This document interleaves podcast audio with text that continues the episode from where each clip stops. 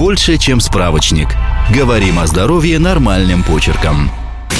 Правда, что сифилисом можно заразиться в бане? Это неправда. Невозможно заразиться сифилисом, пользуясь столовыми приборами, личными вещами и одним туалетом с инфицированным человеком. Через бассейн заразиться тоже не получится. Сифилис – это бактериальная инфекция, которая передается во время секса с человеком, который ей уже болен.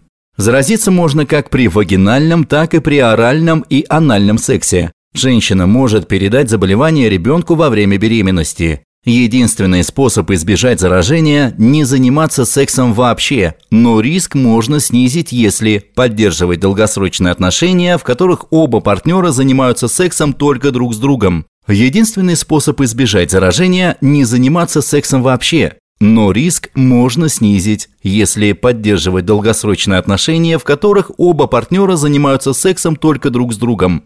Правильно использовать презервативы каждый раз, когда занимаетесь сексом. Презервативы снижают риск заражения, но не гарантируют полной защиты. Какие симптомы появляются при сифилисе?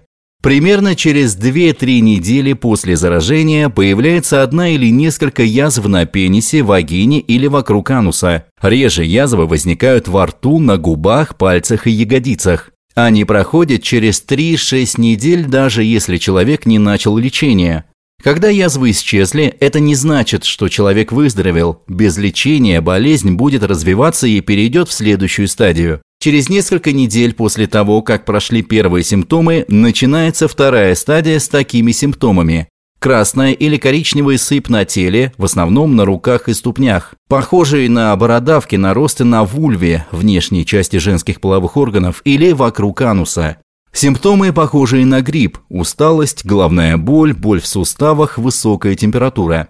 Симптомы второй стадии появляются, а затем исчезают, независимо от того, начал ли человек лечение. Сифилис редко доходит до последней стадии, но если это произошло, болезнь поражает внутренние органы. Среди осложнений могут быть менингит, инсульт, симптомы деменции, потери зрения и другие состояния. Человек с сифилисом на последней стадии может умереть. Как диагностируют и лечат сифилис?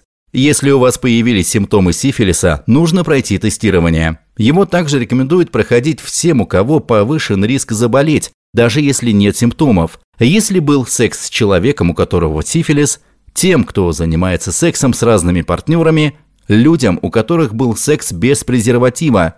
Врач назначит обследование, которое может включать анализ крови на антитела, Антитела – это белки, которые вырабатывает иммунная система, когда в организм попадает инфекция. Чтобы появились антитела, нужно время, поэтому если тест показал отрицательный результат, но вы в нем сомневаетесь, лучше повторить попытку через несколько недель.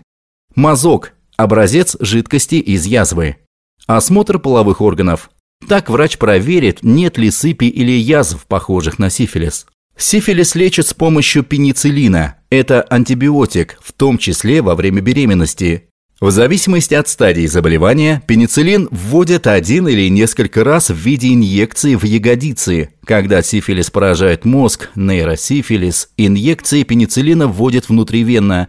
Людям, у которых непереносимость пенициллина, назначают курс других антибиотиков. Если у человека сифилис, его половым партнерам также стоит сдать анализ крови на антитела и пройти лечение. Без лечения сифилис приводит к серьезным последствиям для здоровья и даже к смерти. Подписывайтесь на подкаст «Больше, чем справочник». Ставьте оценки, оставляйте комментарии и заглядывайте на наш сайт kuprum.media. Прочитать полную версию статьи вы можете по ссылке в описании к подкасту. Еще больше проверенной медицины в нашем подкасте «Без шапки». Врачи и ученые, которым мы доверяем, отвечают на самые каверзные вопросы о здоровье. До встречи!